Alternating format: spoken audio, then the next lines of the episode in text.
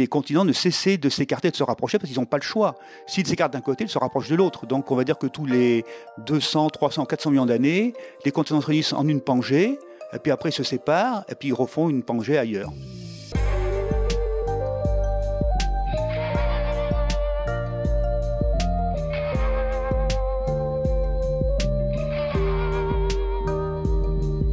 Bonjour à tous. Jacques-Marie Bardinzef est volcanologue. D'abord, un de nos plus anciens, de nos plus sages, un des plus humbles, mais aussi un des plus simples, des plus curieux et des plus bienveillants. Il est l'auteur de centaines de publications et a participé à de nombreuses émissions de télé et de radio. Pourquoi parler des volcans dans un podcast dédié à la biodiversité, me direz-vous? J'y vois trois raisons. 1. Les volcans seraient le berceau de la vie. Les volcans sont plutôt très aimés et offrent beaucoup de bienfaits, mais ils peuvent aussi être terriblement meurtriers. 2. Le volcanisme a plusieurs fois éradiqué presque toute la vie sur Terre, ce qui a occasionné de grands changements et initié de nouveaux départs, rebattu les cartes de la vie si vous préférez. Enfin, plus poétiquement, les volcans ne sont-ils pas les plus impressionnantes incarnations de ces objets inanimés? Vous savez, ceux qui auraient une âme. Souvenez-vous de ces vers d'Alphonse de Lamartine. Objet inanimé, avez-vous donc une âme? Et cette deuxième partie souvent méconnue, qui s'attache à notre âme, est la force d'aimer. On compte plus de 1500 volcans actifs sur Terre, qui sont à l'origine, bon an mal an, de 60 éruptions par an. Les volcans sous-marins, beaucoup moins visibles, seraient trois fois plus nombreux. Le volcanisme représente, avec les séismes, l'une des manifestations de la tectonique des plaques. La quasi-totalité du volcanisme dans le monde se situe aux frontières entre des plaques. Un second type de volcanisme, dit de point chaud, est indépendant de ces mouvements de plaques. Il s'agit des volcans qui sont situés juste au-dessus d'une poche de magma. Le volcanisme est toujours le résultat d'une remontée en surface d'un magma profond. Mais en surface, nous allons le voir avec Jacques-Marie, peuvent prendre des formes très différentes. Pour l'essentiel, explosives ou effusives. Les explosives projettent des éléments appelés téphras dans l'atmosphère. Dans certains cas, ce sont des bombes qui retombent à proximité du volcan, tandis que des cendres peuvent être dispersées très loin du point d'émission. Il y a aussi les nuées ardentes. Ce sont des émissions brutales qui dépassent la vitesse d'un TGV d'un mélange constitué de gaz brûlants et de téphras à plus de 800 degrés. Les éruptions effusives, quant à elles, correspondent aux coulées de lave.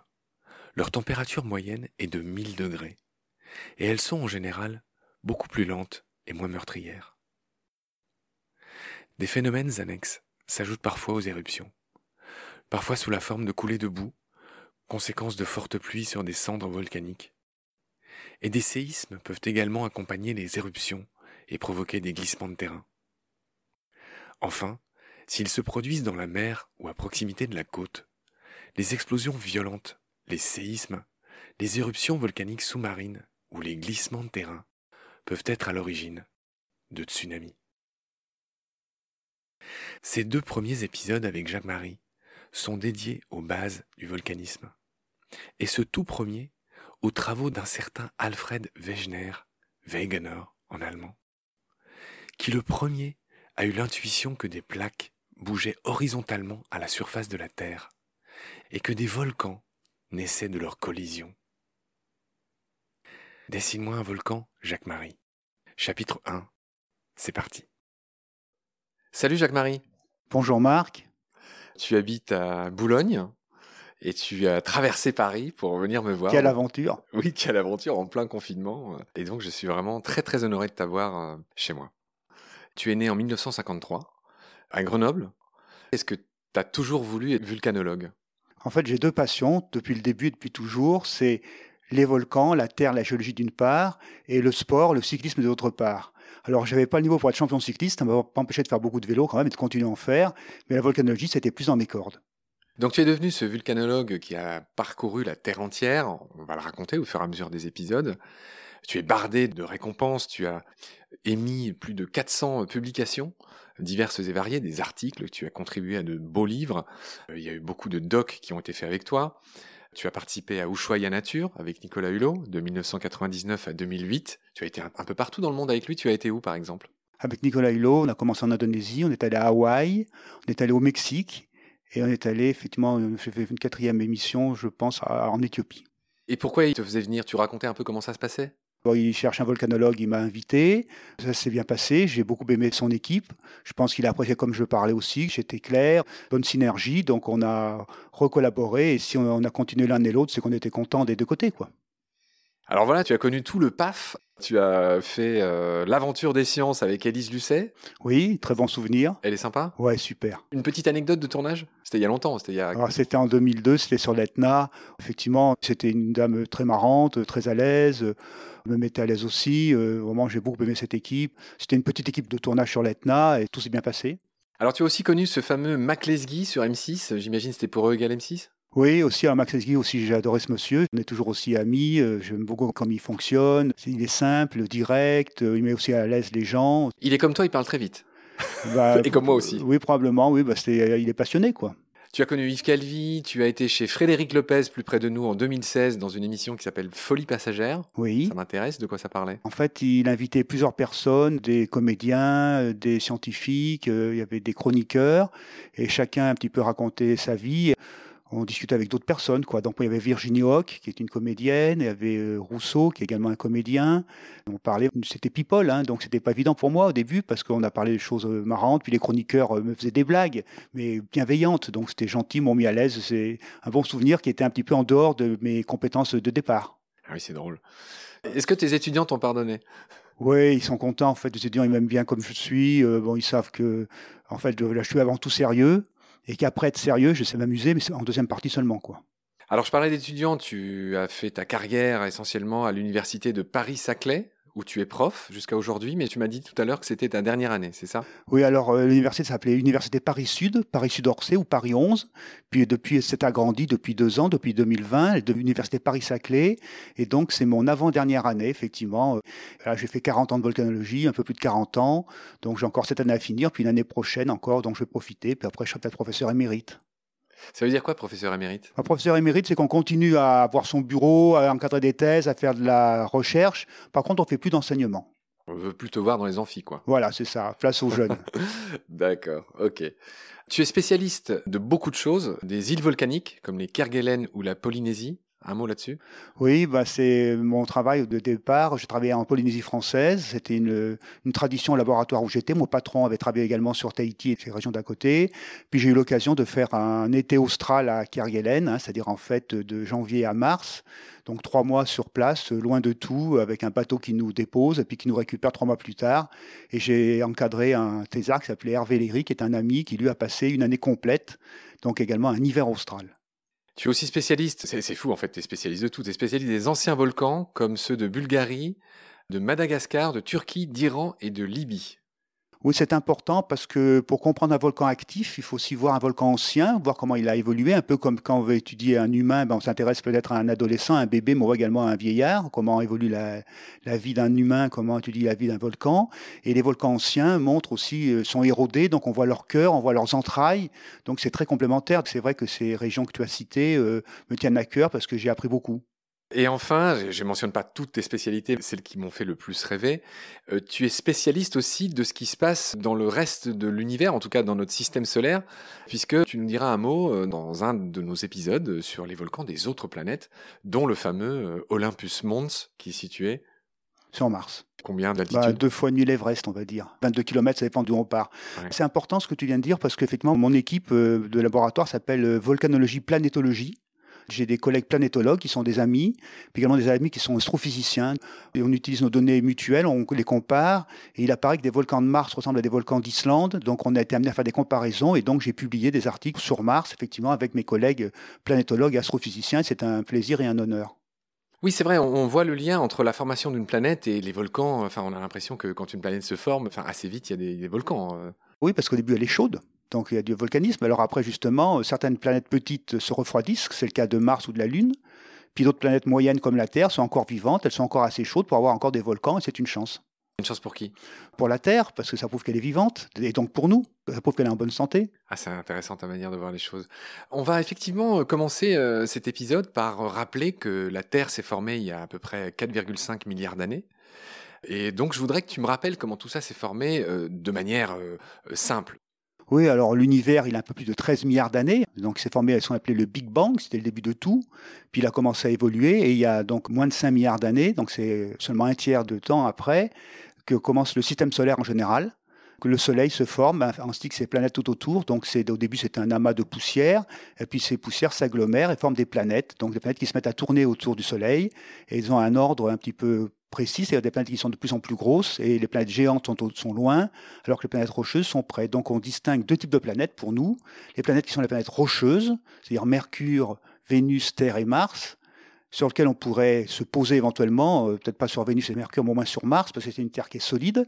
Puis il y a des planètes qui sont géantes, qui sont gazeuses, c'est Jupiter, Saturne, Uranus et Neptune. Et là, on ne peut pas s'y poser dessus, parce que c'est du gaz, hein, c'est de l'ammoniac. Et on peut aller sur les satellites de ces planètes-là, qui sont également intéressants. Puis plus loin, il y a des planètes naines, comme Pluton et d'autres. Alors on va revenir sur Terre, euh, c'est gentil de nous avoir fait un petit résumé de l'histoire euh, de l'univers. Donc sur Terre, là, ce qui se passe, c'est que tu as dit tout à l'heure que voilà, cette planète, elle était encore pas complètement refroidie, c'était pas une planète morte, si je t'ai bien écouté. Oui. Et donc sur Terre, en gros, on a une croûte, la fameuse croûte terrestre. J'aimerais que tu me dises les couches qui y a en dessous. Oui, par exemple, si on faisait un forage sous nos pieds, sous le studio où on enregistre ici, on aurait 30 km de croûte donc c'est des, roches qu'on connaît puisqu'on marche dessus. Donc c'est des roches sédimentaires comme du calcaire ou des roches comme du granit ou comme du basalte, donc des roches qu'on connaît très bien. Sous les 30 km de croûte, il y a le manteau terrestre qui est formé d'une roche qui est une roche verte qui s'appelle de la péridotite. Donc de 30 km, on va jusqu'à 2900 km, donc c'est une grosse partie, le manteau. Et après le manteau, on a le noyau, le noyau donc il va jusqu'à 6370 km, c'est le rayon de la Terre. Donc croûte, manteau, noyau c'est la répartition, on va dire, pétrographique, c'est-à-dire la répartition des roches dans la Terre, sachant que le noyau, est formé quasiment de métaux, de fer et de nickel. Maintenant, ce qu'on va appeler la lithosphère, eh c'est l'écorce terrestre qui est formée de la croûte et d'une partie du manteau. Donc, au total, ça fait à peu près 100 km, donc 30 km de croûte et le complément en manteau. Cette lithosphère est constituée de plaques qui bougent les unes par rapport aux autres. On en reparlera plus tard. D'accord, donc croûte, lithosphère, 100 km t'as dit, et en dessous de ça, il y a une couche qui s'appelle l'asténosphère. Alors sous la lithosphère, il y a l'asténosphère. Alors lithosphère, c'est la sphère de pierre. Lithos veut dire pierre. L'asténosphère, c'est la sphère qui est molle. Asténo, neurasthénique, c'est-à-dire qu'on est mou, qu'on est fatigué. Donc c'est plutôt mou, c'est-à-dire qu'en fait la lithosphère est rigide par rapport à l'asténosphère qui est un petit peu plastique.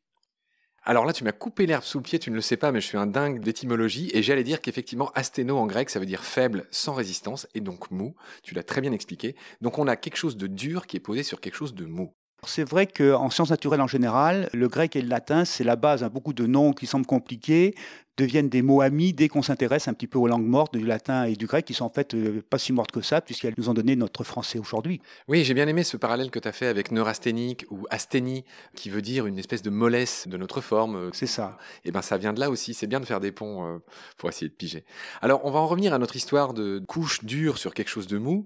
On va tout de suite arriver cette histoire de tectonique. Hein. et là, tant qu'on est dans l'étymologie, tectone, ça veut dire constructeur. c'est le charpentier, oui. Et voilà, donc tectonique, c'est de là que ça vient. Et donc parle-moi un peu de ces 14 plaques majeures qui constituent finalement cette fameuse croûte. Alors cette lithosphère rigide, par rapport à la scénosphère qui est plus molle, eh bien elle bouge doucement, donc elle se casse.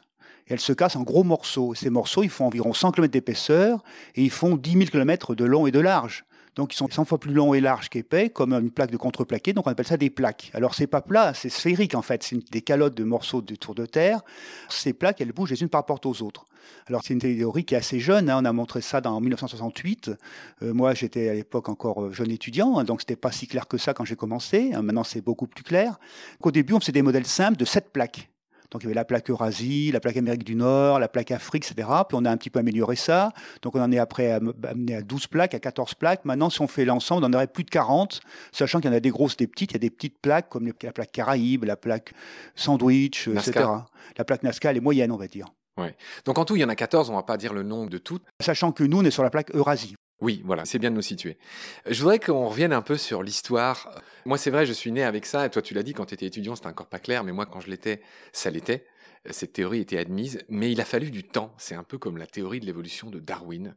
C'est quelque chose qui était loin d'être évident et qui a été très critiqué et démontré seulement, tu l'as dit, alors moi j'ai en 1965, toi tu m'as dit en 1968. Ouais, ça a duré quelques années, oui. Voilà, il y a eu quelques années, mais ça a été démontré relativement tard. Et je voudrais que tu me parles de quand datent les premières idées, comme quoi, effectivement, ça bougeait. Oui, c'est important ce que tu viens de dire. Il faut être conscient que toute théorie, c'est euh, des idées qui s'ajoutent. On va dire que l'homme d'aujourd'hui n'est pas plus intelligent que l'homme d'il y a 2000 ans. Platon ou Socrate ou Aristote, c'était également des génies, sauf que les savoirs s'ajoutent.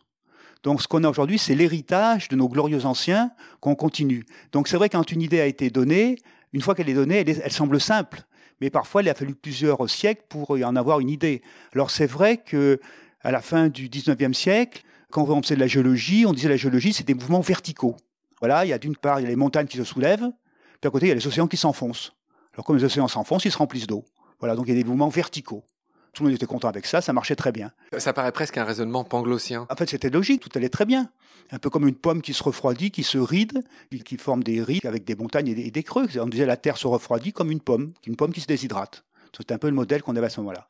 Et puis, euh, au début du XXe siècle, euh, il y a un monsieur euh, qui s'appelle Alfred Wegener, un Allemand, alors qui était à la fois un génie et parfois avec des idées un peu saugrenues pour l'époque, qui était un monsieur, on va dire, un peu généraliste. Il était à la fois climatologue, météorologue, euh, astronome, euh, géophysicien, géologue, donc il avait une assez bonne synthèse de tout ça.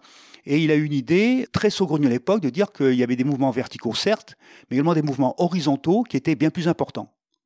Ces mouvements horizontaux, donc il a eu une première idée de dire que les continents pouvaient bouger, donc on parlait de dérive des continents. C'est lui qui a créé ce mot. Hein. en allemand. Et je vais te faire le plaisir de le dire en allemand. Bah, avec plaisir, bien sûr. C'est une langue que j'aime.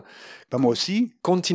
Verschiebung. Voilà. Et c'est aussi lui qui a écrit un bouquin qui s'appelle Die Entstehung der Kontinenten und Ozeane. Ça veut dire de l'origine des continents et des océans. Voilà. Alors ça, ça a été fondateur. 1915, pardon. Alors sur quoi il se base? Eh ben, Il se base par exemple qu'il y a de part et d'autre de l'Afrique et de l'Amérique du Sud les mêmes fossiles les mêmes animaux, mêmes végétaux fossiles. Il montre qu'il y a en Antarctique des fossiles de fougères euh, géantes, qui seraient donc des fougères plutôt d'un climat tropical.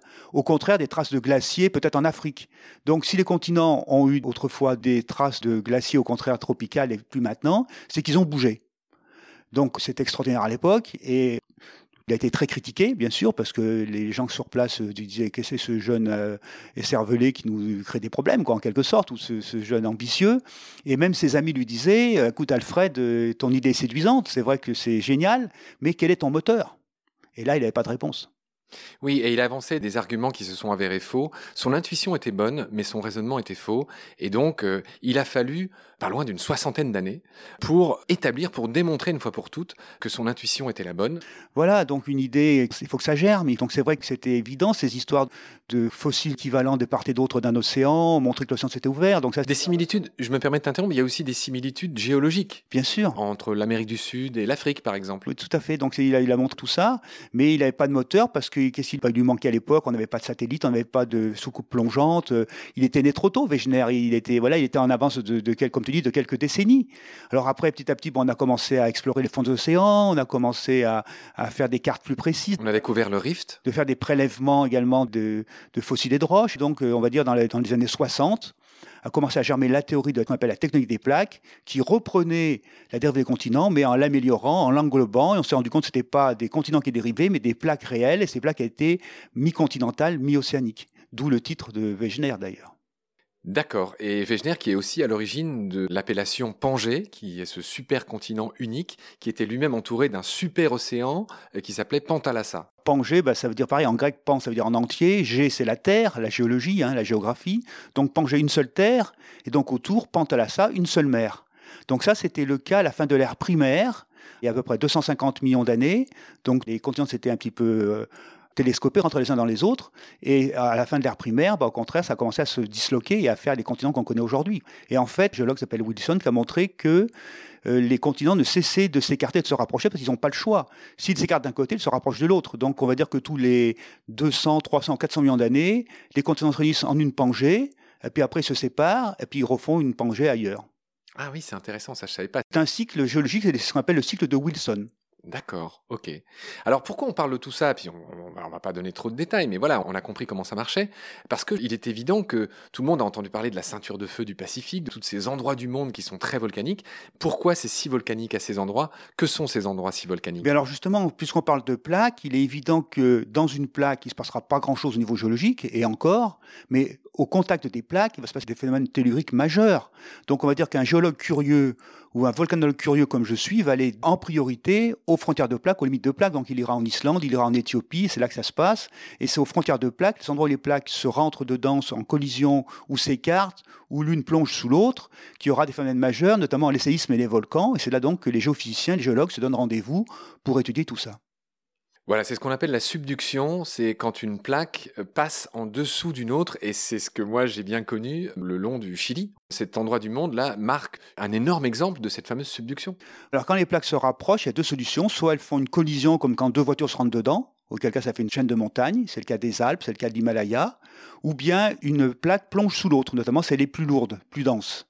Et c'est vrai que les plaques océaniques sont plus denses que les plaques continentales. Donc quand il y a un contact, comme tu l'as dit, entre la plaque pacifique qui est océanique et la plaque Amérique du Sud qui est continentale, la plaque pacifique plonge sous la plaque continentale et ça fait donc une subduction. Il y a des frottements, il y a des réchauffements, il y a de l'eau qui a injecté tout ça, donc ça favorise la fusion. Donc c'est des régions très sismiques et très volcaniques. Et en fait, on se rend compte que tout le tour du Pacifique, que ce soit côté asiatique, Océanie ou bien côté Amérique du Nord, Amérique du Sud, c'est toute une suite de subductions qui font une ceinture, on appelle la ceinture de feu du Pacifique, parce que cette ceinture de feu, elle est très tellurique, elle est donc très sismique, très volcanique.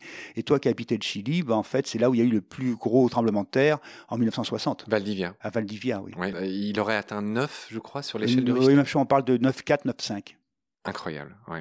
C'est le record du plus gros séisme, on va dire, euh, Toi, tu as dû en vivre beaucoup bah, Des plus petits, mais par contre, je suis allé à Valdivia et quand j'y suis allé, euh, c'était pour moi un pèlerinage. Parce que j'étais gamin, quand ça s'est passé ce séisme, on avait beaucoup parlé, quoi. Donc j'avais été ému et d'aller à Valdivia, j'ai été très touché d'y aller et je me suis dit, bah, effectivement, c'est un haut lieu de la géologie quelque part.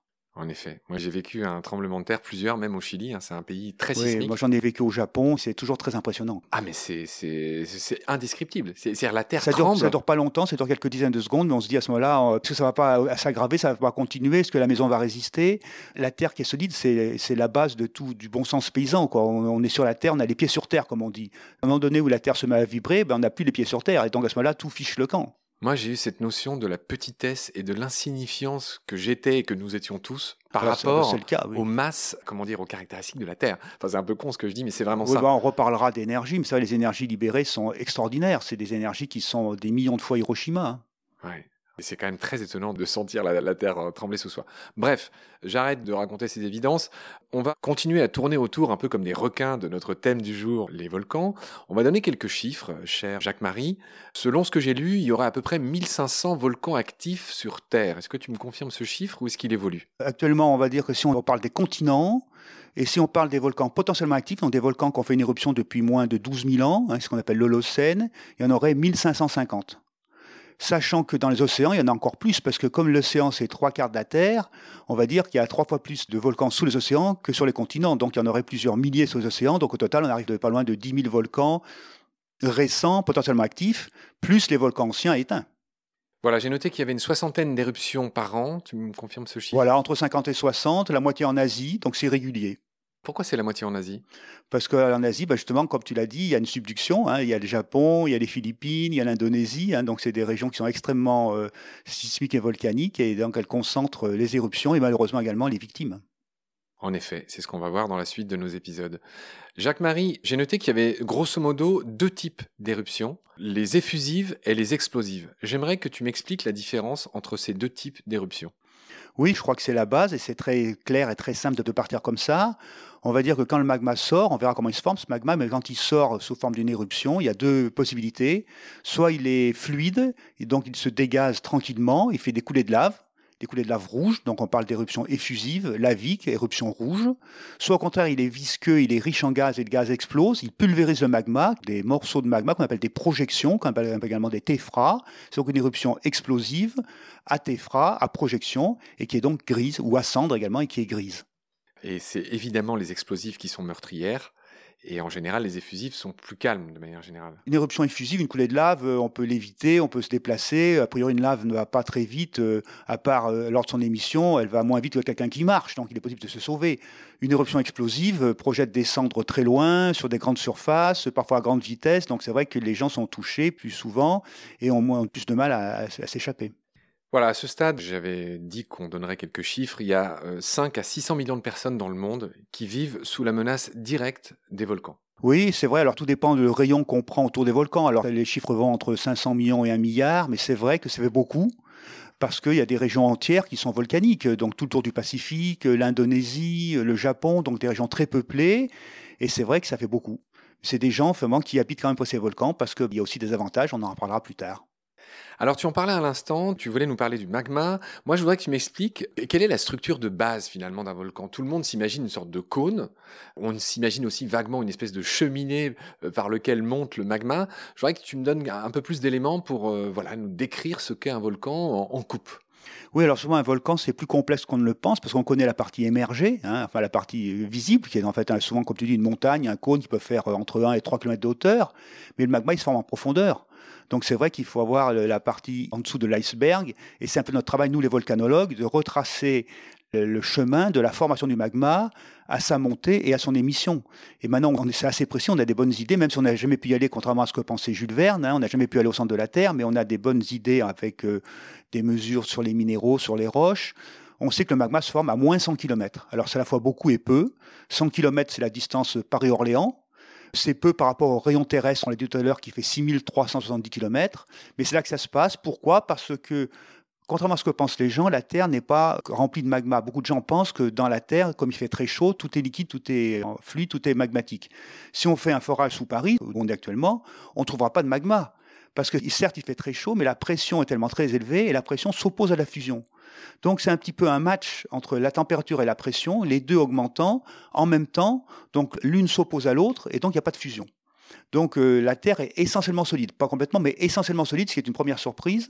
Mais vers moins 100 km, on va dire que là, à la limite, on va dire que la pression est un peu trop faible, ou la température un peu trop forte, et à ce moment-là, on a localement une fusion qui peut se faire. Pas partout, hein, pas sous Paris, mais sous certains endroits, des lieux, on va dire, privilégiés, entre guillemets, qu'on appellera des volcans. Sous ces endroits-là, on aura une fusion du manteau à moins 100 km. Et ce, manteau va faire donc un liquide, c'est une fusion partielle. On va avoir un liquide qu'on va appeler magma. Ce liquide, il est moins dense que l'encaissant solide, donc il a tendance à monter. S'il y a des fractures, ce magma part pour une aventure de 100 km en direction de la surface qu'il pourra atteindre ou pas. Et en ce faisant, c'est une aventure assez complexe qu'on va suivre nous les volcanologues parce que ça ne sera pas d'un seul coup, ça ne sera pas un long fleuve tranquille. Souvent, le magma s'arrête en cours de route, il peut se reposer dans une chambre magmatique, il peut changer, il peut évoluer, il peut se mélanger. Et on dit aussi que sur 10 magmas produits, 9 n'arrivent pas en surface pour un seul qui arrive en surface qui fera une éruption. Donc une éruption, c'est quelque chose qui est un petit peu rare quand même. C'est exceptionnel, c'est pour ça que nous les volcanologues, eh ben, on court un peu après. Tiens, j'interromps un peu le cours de nos explications pour te demander si tu as connu euh, Haroun Taziev. Oui, oui, je l'ai bien connu. C'était un monsieur qui était un peu mon grand-père géologique. On a 40 ans de différence. Hein. Lui, il est né en 1914, moi je suis né en 1953. Donc c'était mon idole quand j'étais gamin, bien sûr. J'avais ses livres, livres dédicacés, hein, parce qu'en plus, euh, un clin d'œil, c'est qu'il écrivait ses livres chez l'éditeur Artaud. Hein, et l'éditeur Artaud est un éditeur grenoblois. Et d'ailleurs, Florence Artaud, euh, la navigatrice, était la fille de l'éditeur, qui était une grande navigatrice française. Et donc, quand Taziev sortait un livre, il venait le signer chez Artaud. Et moi, j'étais à Grenoble, donc, euh, par une fois, pour Noël, ma tante m'a dit, bah, tiens, je vais t'offrir le dernier livre de Taziev. Donc, j'étais parti bras dessus, bras dessous, et Taziev, elle m'avait signé un livre. Et à l'époque, le hasard fait que la presse était là, et qu'il y a eu une photo qui a été faite où j'étais à côté de Taziev. Donc, j'étais moi un ado, jeune ado, lui était déjà euh, un volcanologue vraiment réputé. Et j'ai une photo, donc, avec Taziev, qui a été prise en 70 ou 71, je pense. Alors là, on est à la limite de la poésie, oui. de la linguistique, parce que je note seulement maintenant que ce monsieur s'appelle Haroun Taziev, c'est quand même un nom qui, tu vas, tu vas me dire d'où il vient, mais toi tu t'appelles Bardindzef. Vous êtes Bah, deux vulcanologues dont les noms Ouais, finissent par et ça a été un clin d'œil. T'es pas le premier, bien sûr, à m'en faire signe. Et ça a été pour moi un- parce que disons que c'est vrai que Taziev était russe par euh, ses deux parents. Il avait un père qui était, je crois, plutôt euh, russe côté Asie. Sa maman était une, Russe- blanche. hein. Et Haroun, c'est un nom extraordinaire. Il est né à Varsovie, en fait. Mais à l'époque où Varsovie, en Pologne, était, euh, la Pologne n'existait pas. C'était, il y avait la Prusse, il y avait la Russie. Donc Taziev est né plus ou moins apatride. Mais certains disent qu'il était polonais, mais en fait, il était apatride. Et après, il est parti en Belgique, donc c'était une histoire compliquée. Puis après, en France. Et c'est vrai que quand j'ai commencé ma carrière, beaucoup de gens ont pensé en disant il s'appelle Bardanzev, donc il a un nom russe, donc ça fait sérieux. Voilà, donc tout à l'heure, quand je te parlais de coureur cycliste ou pas, c'est vrai qu'avec mon nom, il est peut-être un peu prédestiné pour être volcanologue, pour être crédible. Bien sûr, je suis pour rien, mais c'est un très beau clin d'œil. Je suis content qu'on ait fait ce petit pont entre toi et Haroun Taziev, ton prestigieux prédécesseur. Oui, alors après, on a on continue à se voir. euh, on a fait un match de rugby ensemble, dans la même équipe d'ailleurs. Parce que c'est- il y avait chaque année un match de rugby entre euh, la faculté de d'Orsay euh, au sens large et les étudiants. Alors les étudiants, ils rajeunissaient chaque année, mais nous, on vieillissait chaque année. Et on avait droit à avoir des renforts. Alors une année, moi, j'avais, je connaissais un ami qui s'appelait Patrick Allard, qui avait à peu près mon âge, et dont le patron était Tazieff, et mon patron, c'était Robert Brousse. Alors, nos patrons s'entendaient pas tellement entre eux. Et nous, on s'est fait fort, euh, Patrick et moi, de réunir nos patrons euh, lors d'un match, dans le même, même match de rugby, et ils se sont bien entendus. Et donc là aussi, la presse est venue. Donc il y a des photos où je suis en- entre Brousse et Tazieff, et avec Patrick Allard, pour euh, ce moment-là, c'était en 1985. Tazieff était ministre. Donc quand il est venu sur le campus, ça a été bien sûr un tralala. Donc le président de l'université a été mis au courant, mais comme ce président de l'université était du Sud et s'intéressait au rugby, il a accepté d'a- d'arbitrer le match. Donc non seulement il a reçu Tazieff en tant que ministre, en disant bienvenue sur le campus, mais il a arbitré le match, donc ça, ça a pris des proportions. Enfin, tout le monde a joué le jeu et ça a été une fête. Les étudiants, bien sûr, étaient ravis d'être avec Tazieff aussi. Alors pour eux, c'était encore une icône, tout ça. Et ce monsieur Tazieff, qui avait à l'époque 71 ans en 1985, a fait tout le match. Lui, il était deuxième ligne. Moi, on m'avait mis troisième ligne avec pour mission de protéger Tazieff. J'ai rien protégé du tout, mais j'étais derrière Tazieff. Et quand il avait laissé fondre, il disait écoutez, ne, ne me détruisez pas est- c'est trop risqué, il est trop précieux, ménagez-le, tout ça. Mais il a fait tous ces demi-temps face à des jeunes qui auraient pu être ses petits-fils. quoi. Ah ouais, alors ça, je ne savais pas du tout. Merci de nous avoir raconté ça. Sur cette anecdote incroyable, cher Jacques-Marie, on va clore ce premier épisode. Oui. Je te remercie beaucoup de tout ce que tu nous racontes et j'aurai le plaisir de te retrouver très vite pour la suite. Salut Jacques-Marie. Au revoir, Marc.